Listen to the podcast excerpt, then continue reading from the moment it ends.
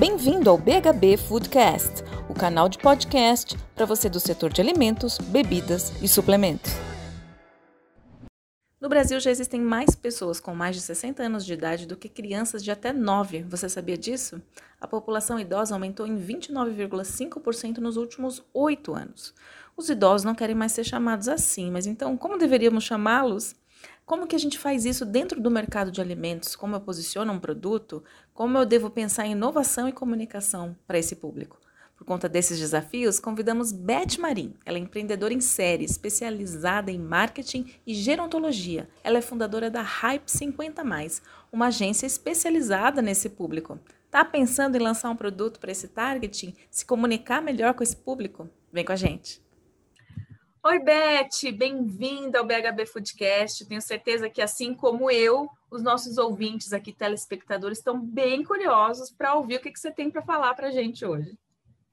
Obrigada, obrigada pelo convite. Estou adorando poder abrir esse tema e debater, principalmente na área de alimentação, gastronomia, nutrição, que acho super importante. E obrigada pelo convite. Beth, quando a gente fala sobre terceira idade, né, no Brasil, é a terceira idade que é a velhice? Qual que é a diferença dos termos hoje? O que, que deve ser socialmente usado? Né? A gente hoje está numa, numa geração que a gente fica com medo de chamar a pessoa de idosa e ofender, de velho e ofender. É, como que hoje é definido o que, que é esse 50 a mais? Isso também foi um termo o 50 a mais de ser mais politicamente correto, vamos dizer assim. E como essas gerações são definidas hoje? É mais pela idade mesmo? É mais pelos, com, pelo comportamento das pessoas? A gente estuda os nichos, existem nichos dentro da velhice? Conta para a gente esse cenário no Brasil. Ah, legal, ótima pergunta.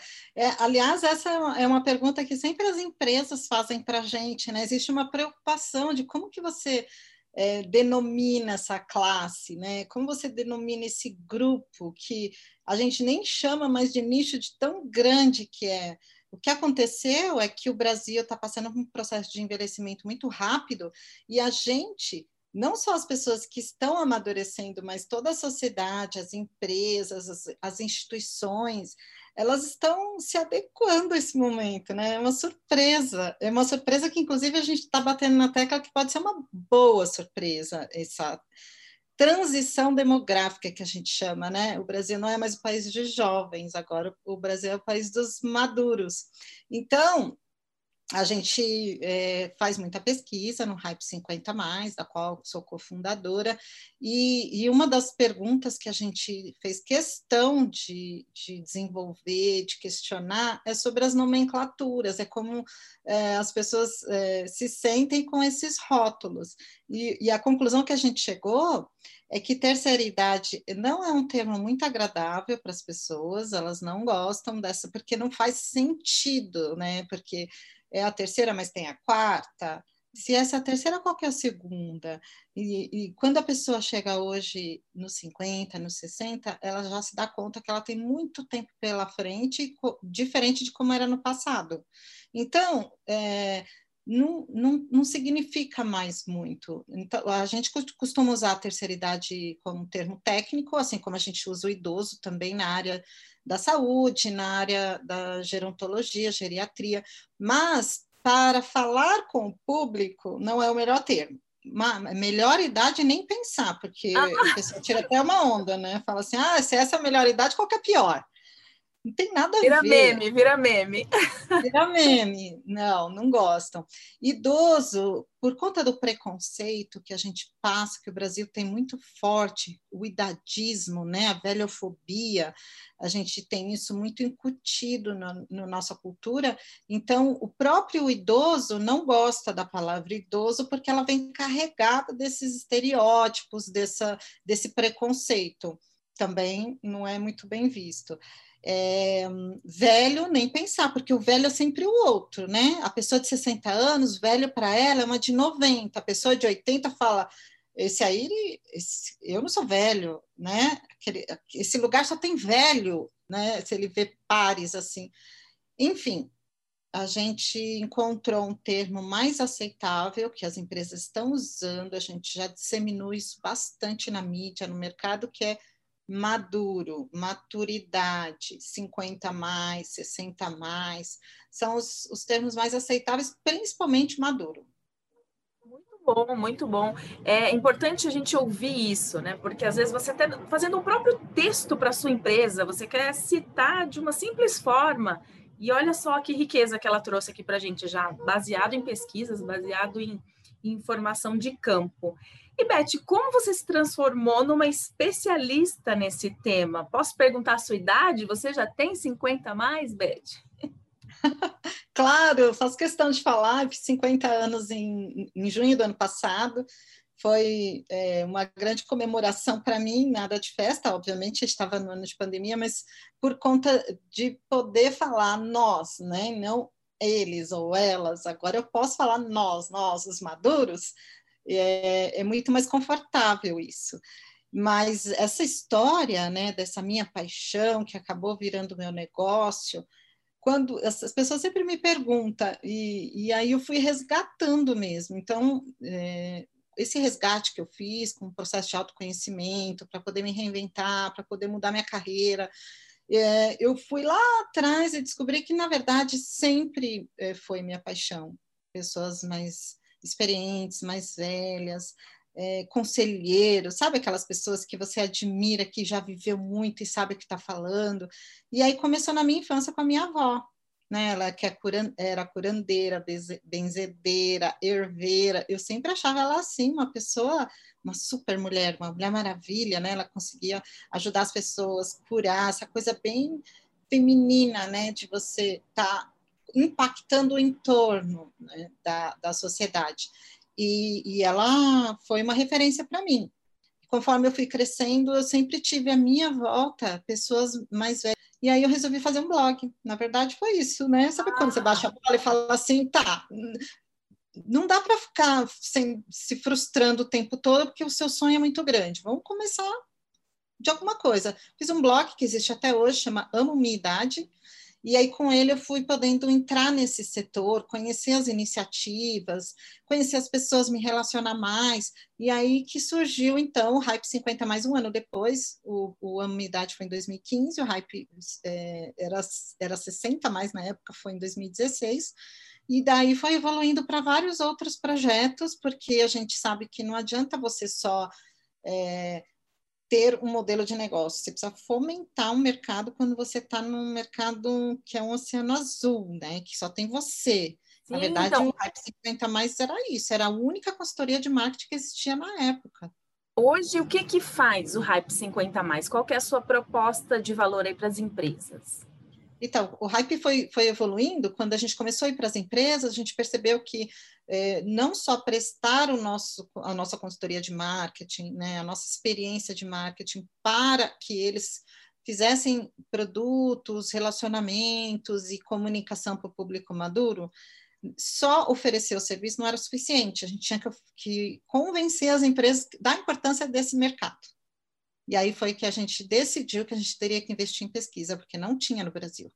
Foi aí que surgiu várias pesquisas que a gente fez, inclusive o Tsunami 60 Mais, que é a maior pesquisa que existe no mercado, que foi a fundo no perfil, no, nas características, na, no comportamento, nos desejos e necessidades desse público. Brasil, mais de 2.300 pessoas entrevistadas, fizemos bastante também qualitativo.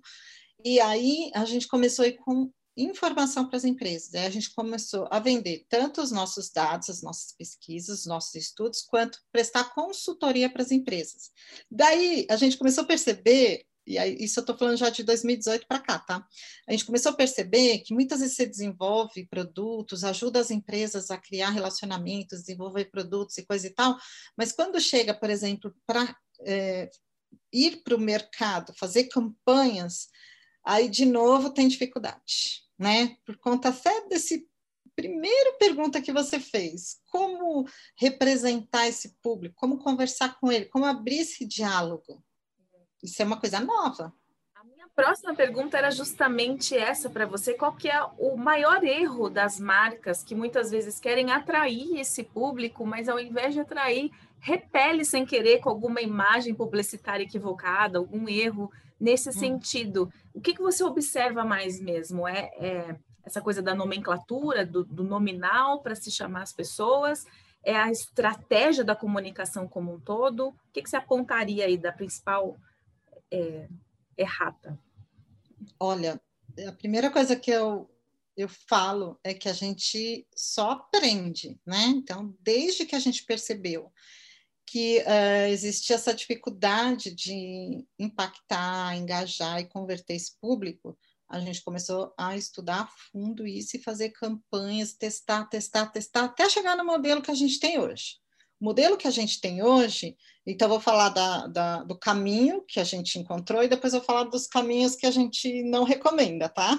Para ficar mais didático, assim. Então, a primeira coisa que a gente desenvolveu essa fórmula, com dois anos que a gente fez, assim, de muita é, campanha digital, principalmente, que é nosso maior foco, né? A gente trabalha muito com digital, porque o, o Maduro é digital, sim, e com a pandemia se tornou muito mais, rompeu outras fronteiras do e-commerce, de uma série de, de bancos, por exemplo, pagamentos, que era uma fronteirinha que tinha e que foi eliminada. Então, é, a primeira coisa, é, levar em consideração que é um público diverso. Não, não dá para falar com o público como se fosse um estilo só. Né? Se a gente faz pesquisa para o público jovem, se a gente coloca eles em vários nichos diferentes, de acordo com o seu padrão de vida, seu estilo, seu nível cultural, os seus gostos, por que, que com o maduro tem que ser diferente? Sendo que cada um que viveu tem traz contigo um histórico de vida que o torna único e diferente de outras pessoas. Então, a primeira coisa, nós somos heterogênea, né? Não dá para colocar numa caixinha e falar ou maduro é assim ou é assado. Esse é o primeiro aprendizado. E, levando isso em consideração, então a gente tem que entrar mais a fundo naquele grupo de clientes, entender como é que é o perfil do cliente daquele cliente, daquele nosso cliente, né? Da marca, entender, né? É, é da marca, exatamente. E, e, e entender esse perfil para poder adaptar as campanhas.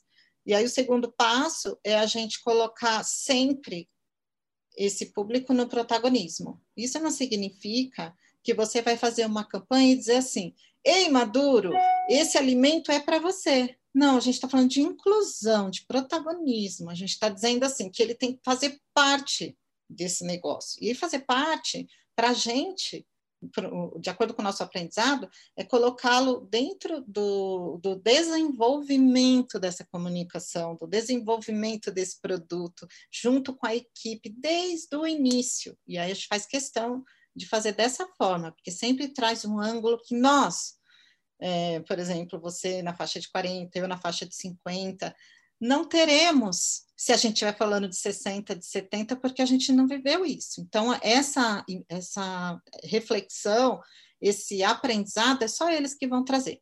Então, primeiro, não estereotipar, né? levar em consideração que é um grupo diverso, diversidade. Segundo, trazer protagonismo, desde o desenvolvimento e na campanha de, de, de comunicação, sim.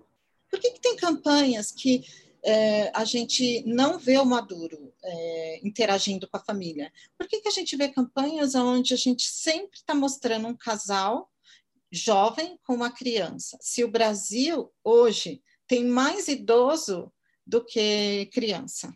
Geralmente devem ter nas famílias sempre alguém idoso junto, né? E isso não é representado nas comunicações de uma forma geral. Não necessariamente se seu, até você está falando de, de, de um de marcas que não têm produto posicionados para maturidade poderiam trazer mais esse protagonismo, né? É isso que você está é. trazendo.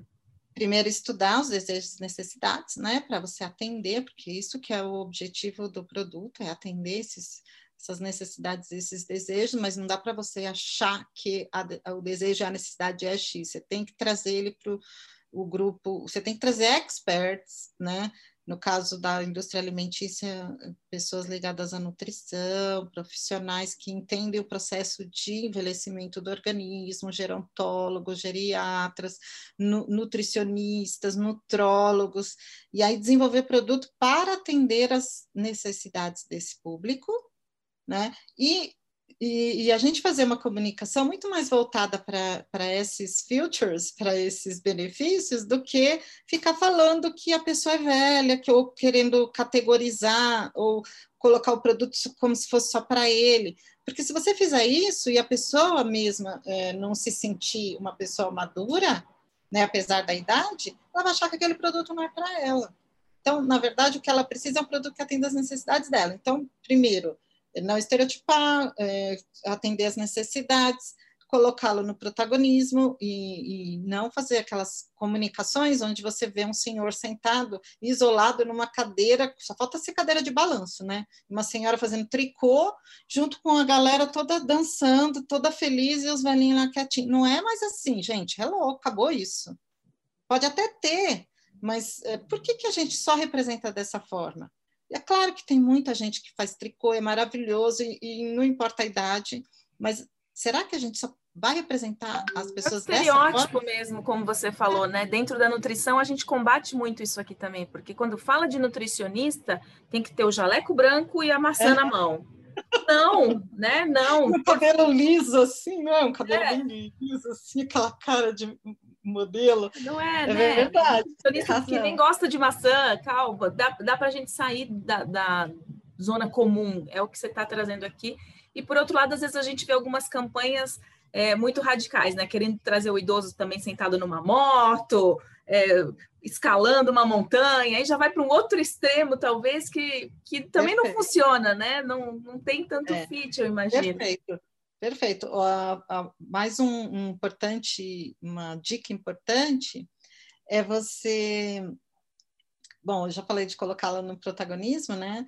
É, é justamente você criar uma identificação, e aí a gente está falando de pessoas comuns, né? E aí, quando você fala de, de, de que, a, que, não pode estereotipar, que é uma variedade, diversidade, então por que não trazer essa diversidade também, para que as pessoas se identifiquem? E, por fim, a informação, principalmente na indústria alimentícia, isso é muito importante.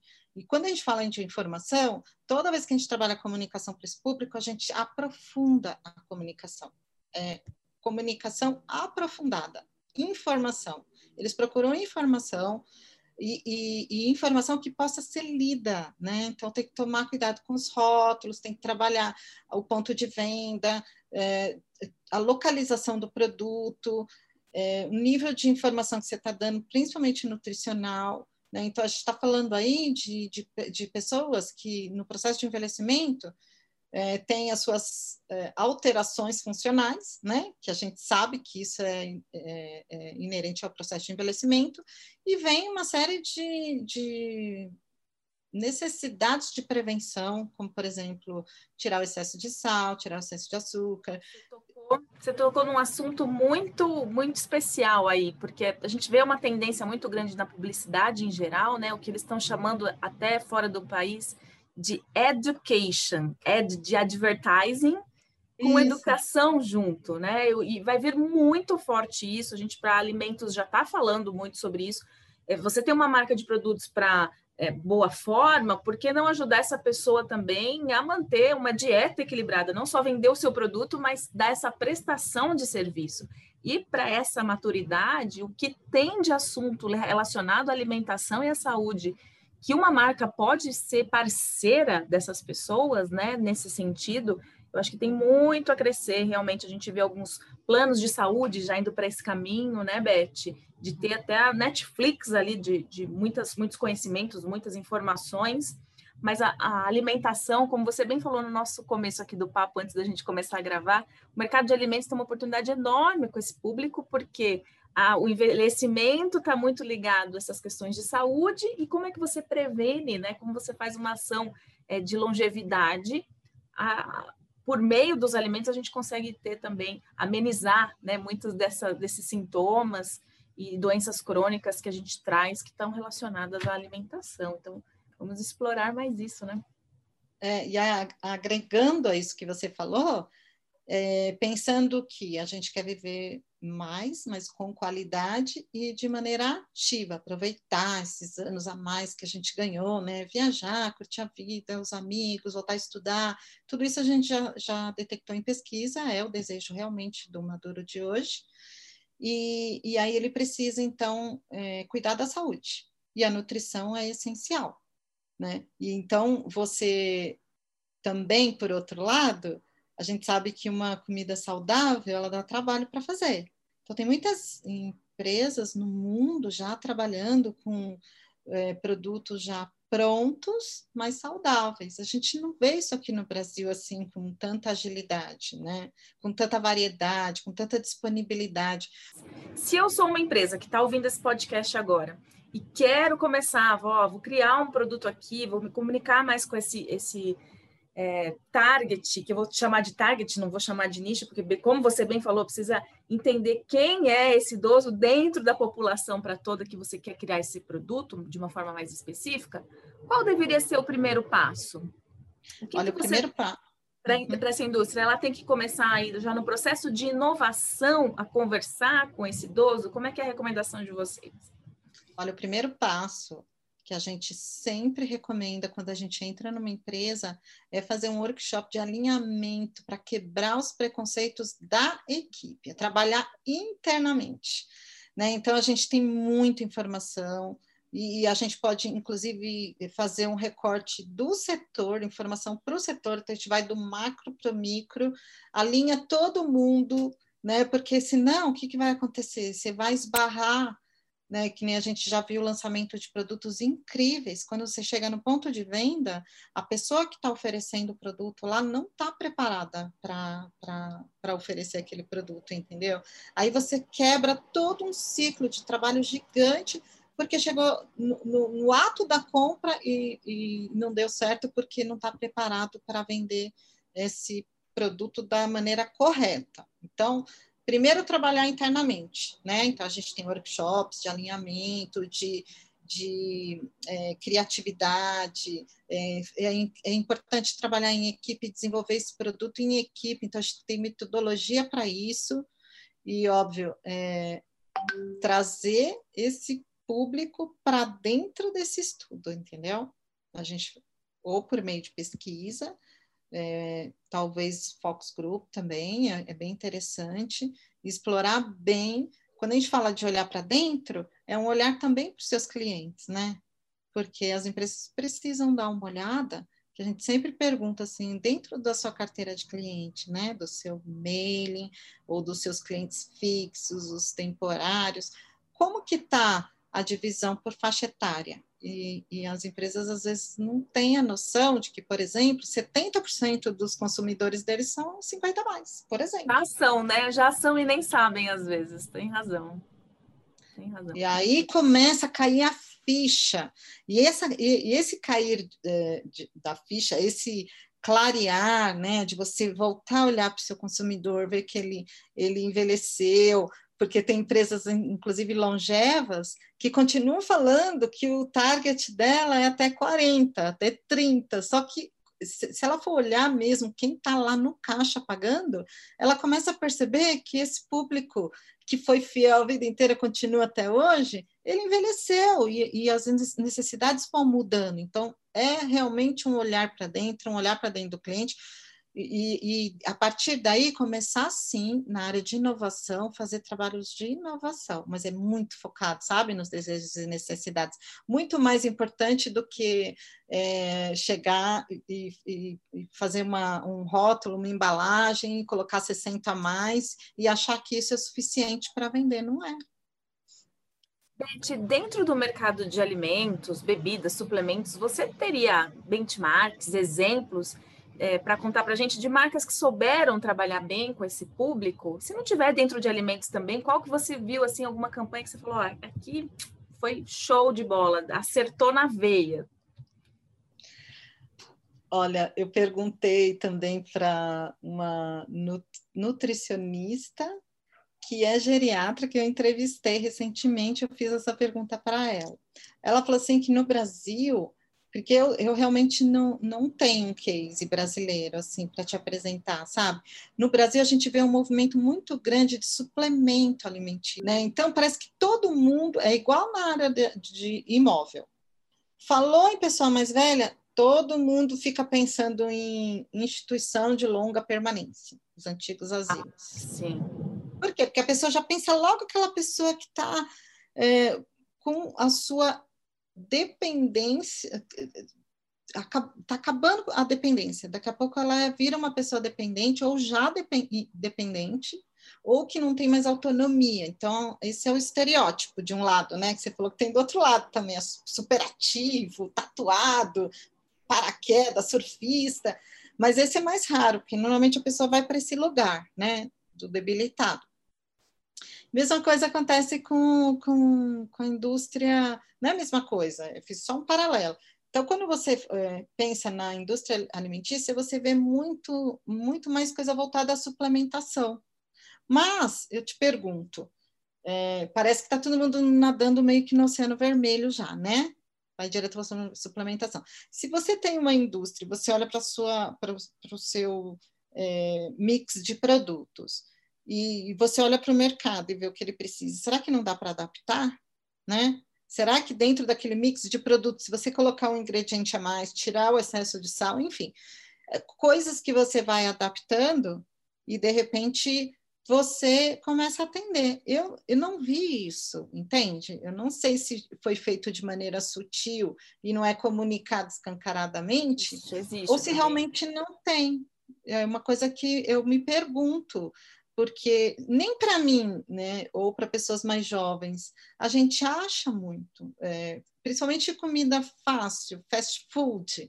Você vai em qualquer fast food, você, você, tem, você tem que encarar o trigo, que às vezes a gente não, não, não se dá muito bem, é o excesso de açúcar, é, não tem é, a questão funcional. Onde que você vai achar isso? No, numa comida mais numa empresa mais caseira, né, microempresa, empresa familiar, que são pessoas que estão. Startups, é, né? De uma forma é, geral, mas as startups, é.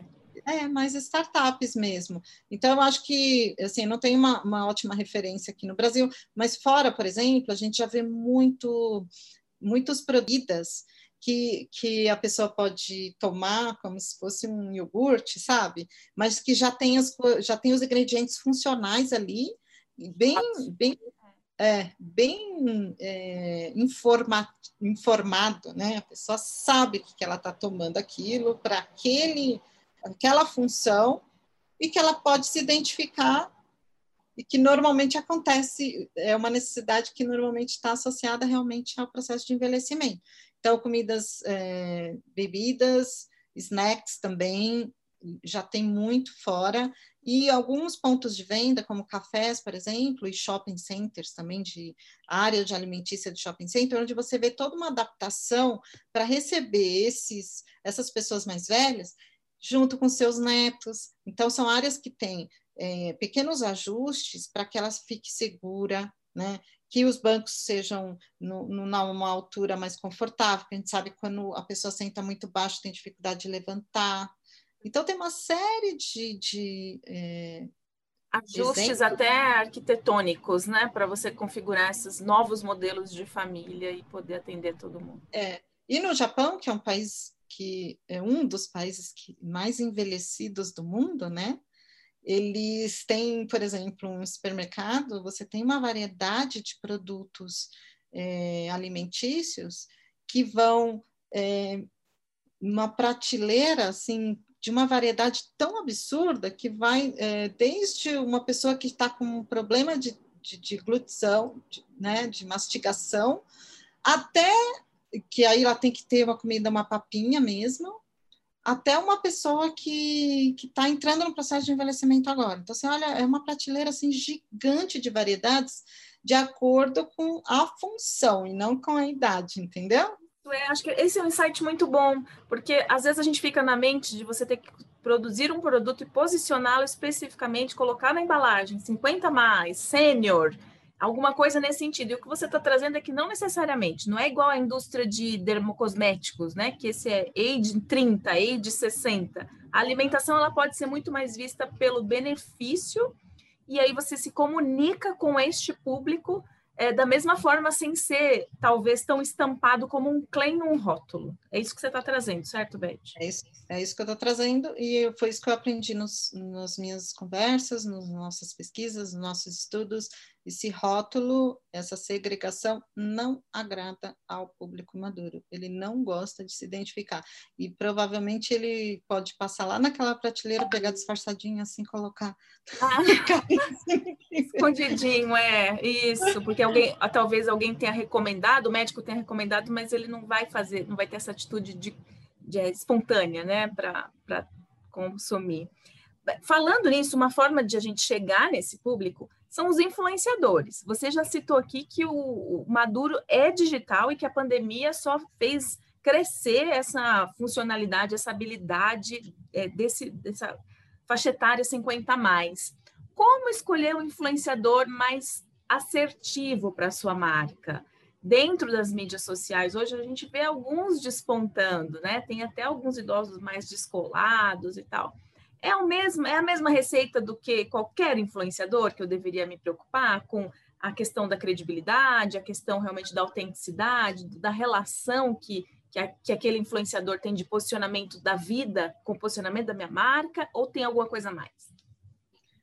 Olha, a, resgatando um pouco a história do hype, né? Quando a gente chegou a essa conclusão de que a gente precisaria ajudar na parte de divulgação também, a gente criou a MV Marketing, que é uma agência de marketing digital especializada no público maduro, que é, a gente consegue atrair, impactar, engajar e converter. E aí tem toda uma estrutura para isso. E também foi criada em 2019 uma agência de influenciadores maduros, que é a Silver Makers, que também é filhotinha do Hype. Hoje, depois de dois, três anos, é, três anos, ela, a, gente, a gente já tem mapeado mais de 500 influenciadores é, maduros no Brasil. E muitas empresas alimentícias já contrataram a gente. Então, assim, não, eu não fico à frente dessas Silver Makers, quem fica é a Clé, eu fico à frente da MV Marketing, que é a agência digital, e, e nós todas do Hype. Mas é, ela, ela é, me disse que está crescendo muito, tanto as empresas interessadas, quanto o, o, número de maduros despontando, né? principalmente com a pandemia, né? a gente teve que ir para o online, todo mundo teve que ir para o online. E eu acho que, assim, basicamente é a mesma coisa, né? As empresas precisam, eh, procuram o, os influenciadores que estão alinhados com a mensagem que ela quer passar, né? Que, que tem um comportamento que vai agregar a marca e vice-versa. Então, assim, não tem muita diferença nesse sentido. O que a gente percebe é que existe é, uma forma diferente do Maduro se posicionar, né? Ele tem que ser mais natural possível, porque conforme você amadurece, então vamos olhar para o lado do consumidor. Conforme você amadurece, você fica mais cético, porque você já foi muito impactado por campanhas de marketing. E aí o pessoal até fala, ah, isso aí é marketing, sabe? Tipo, ah, isso aí é marketing, como se fosse uma coisa negativa. Porque a gente passou por por N ondas de marketing, né? impactos diferentes, e, e hoje está sendo essa, essa, esse impacto na internet através de influenciadores. Então, quanto mais natural o influenciador for, melhor. Quanto mais mecanizado, mostrar que é, é, é ele está sendo pago, e falar pouco, só compre batom, sabe? Isso aí não vai funcionar. Então, tem que ter todo um, um envolvimento, uma informação, um histórico, algo que agregue, que é basicamente o estilo da comunicação que a gente já falou lá atrás, né? Informação, dar informação, é, agregar, é, levar alguma coisa que possa agregar a vida da pessoa. Então, acho que com o influenciador é a mesma coisa, a gente aproveitar a pegada dele, aquilo que ele sabe falar, aquilo que ele domina e, e conseguir colocar a marca dentro desse storytelling, sabe? Aí eu acho que funciona legal. E tem que ser verdade.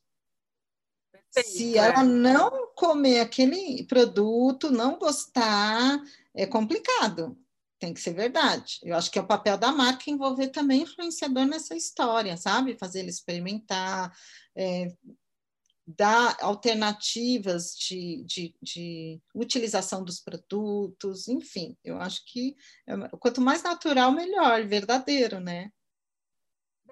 Perfeito, obrigada. Eu acho que todo mundo que está ouvindo aqui, que é da indústria de alimentos, vai tirar algumas lições, principalmente do que você falou, que a população envelhece como um todo. Muitas vezes o seu consumidor já é o cara 50 mais e você nem sabe. Então, vamos, vamos nos atentar e aprender cada vez mais a lidar com esse público.